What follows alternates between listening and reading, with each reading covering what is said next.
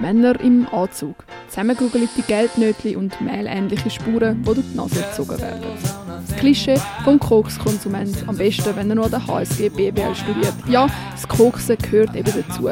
Das machen da alle. Ist doch nicht so schlimm. Aber stimmt das Klischee? Und wissen die Konsumierenden überhaupt, was sie da ziehen?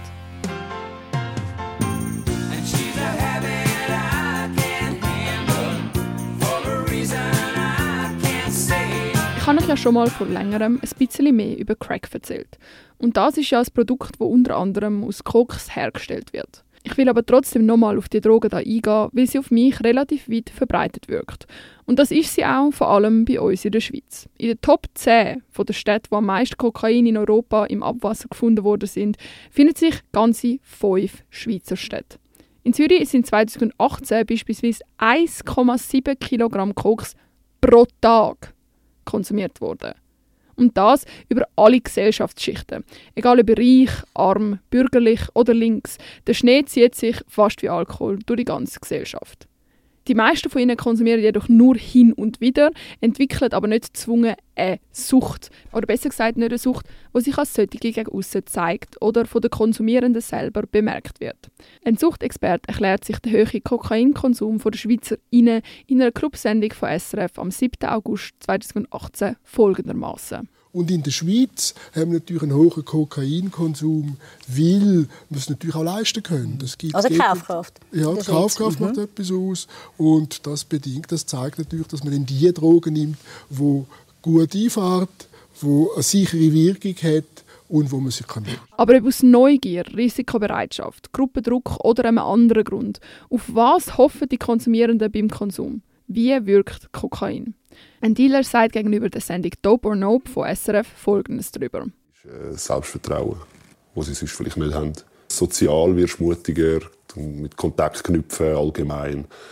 Äh, weniger Scham ist rum und das ist sicher einfach betäubend, muss einfach so sehen. Das ist ja genau ein Grund, warum viele Leute Koks konsumieren, weil sie einfach endlos weitersaufen können. Du kommst einfach nicht ans Limit und die Übungen sind endlos. Kokain putscht auf. Gefäße werden verengt, der Blutdruck steigt. Zudem kommen euphorische Zustände, Allmachtsfantasien und eine Kontaktfreudigkeit. Und das passiert, weil es die Wiederaufnahme von Noradrenalin, Serotonin und Dopamin hemmt. Also eigentlich die Neurotransmitter, die so ein bisschen Glück signalisieren. Es gibt also eine Art Überdosis von genau diesen Glücks- oder Aufputschtransmitter in unserem Gehirn. Das ist auch einer der Gründe für das recht hohe Abhängigkeitspotenzial dieser Drogen. Man wünscht sich natürlich immer wieder die Überdosis von Glück in seinem Gehirn zurück. Durch die gefäßverengende Wirkung kann es zu Herz- oder Hirninfarkt kommen, weil das Blut keinen Platz mehr hat, dort anzufließen, wo es muss, oder gar ein Gefäß verstopft wird, weil das Blut nicht mehr durchpasst.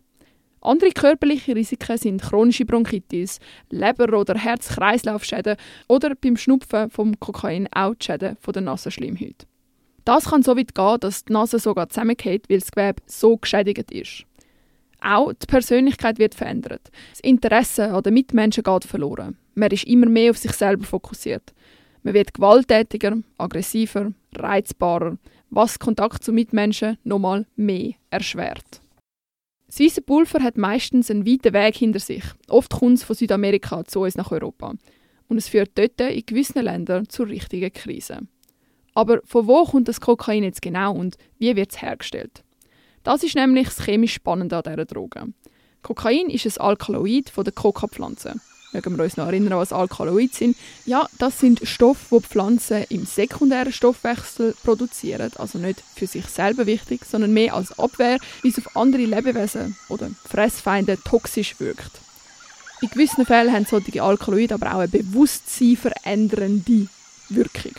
Wir haben uns in der Vergangenheit ganz oft mit Alkaloid beschäftigt, Sex, Opioid, Cannabis. Ja, es gibt ganz viel davon und viel davon werden von uns als Drogen konsumiert. Die Coca-Pflanze, in der das Kokain vorkommt, wächst vor allem in den Höhen in Südamerika. Dort wird sie auch von der ansässigen Bevölkerung konsumiert. Nicht in Form von Koks, sondern in Form vom Kauen von genau diesen Blättern. So wird nämlich das Alkaloid auch freigesetzt in Speichern. Aber für die Herstellung vom Koks selber wird es dort oft von armen Bauern angebaut, für die sich legale Landwirtschaft gar nicht lohnt. Weil es im Busch keine hochwertigen Labors gibt, wird auf ganz interessantem Weg aus diesen Kokablättern Kokain extrahiert. Als erstes werden die Kokablätter klein geschnibbelt.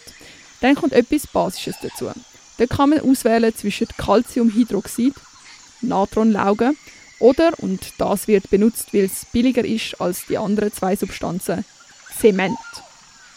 Mit der Zugabe von Düngemittel und, Achtung, Benzin geht es dann weiter. Wenn man kein Benzin zur Hand hat, kein Problem, man kann auch Kerosin nehmen. Benzin oder Kerosin dienen aber eigentlich nur als Lösungsmittel. Man möchte nämlich, dass das Kokain, also das Alkaloid aus diesen Blättern, übergeht ins Benzin oder ins Kerosin, einfach ins billige Lösungsmittel. Danach wird dann Batteriesäure, also eigentlich hauptsächlich Schwefelsäure, zum Gemisch dazugegeben. Bis zum fertigen Kokain kommen noch mehr andere Chemikalien wie Salzsäure, Aceton oder Ammoniak dazu. Das, um das Kokain selber von den vorher dazugefügten Chemikalien zu trennen. Das Ganze wird auch eine Säure-Basen-Extraktion genannt. Ich erkläre euch jetzt aber nicht ganz genau, weil so spannend ist es auch wieder nicht. Was ich euch hauptsächlich will zeigen, ist, wie viele Chemikalien da drin stecken, wo man ja eigentlich nie sonst zu sich nehmen würde. Schlussendlich hat natürlich das Kokain schon einen gewissen Reinheitsgrad. Wenn man sich aber mal vor die Augen führt, was in so eine Line alles reinkommt, kann einem wirklich ein bisschen schlecht werden. Auch wenn mit zum Teil ätzenden Stoff geschaffen wird, haben die ArbeiterInnen oder die Bauern, die das anbauen, nicht etwa Händchen oder Schutzbrillen an. Nein, sie machen alles von Hand.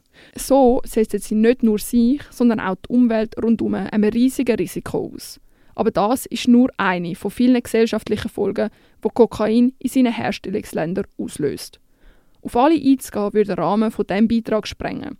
Es sollte nur gesagt sein, dass es wieder mal ein Beispiel ist, wie wir, der Westen, auf Kosten von Leuten im Ausland leben, ohne dass es sich die meisten bewusst sind oder dass es sie interessieren würde. Hauptsache, ich kann die ganze Nacht Party machen? Nein.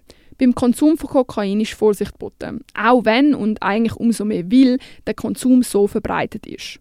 Außerdem tut jede Line die Nachfrage pushen und somit den Leuten in den Herstellungsländern schaden. Darum am besten die Finger davon lassen, weil wer vor dem Koksen noch kein Arschloch war, wird nachher sicher eins werden.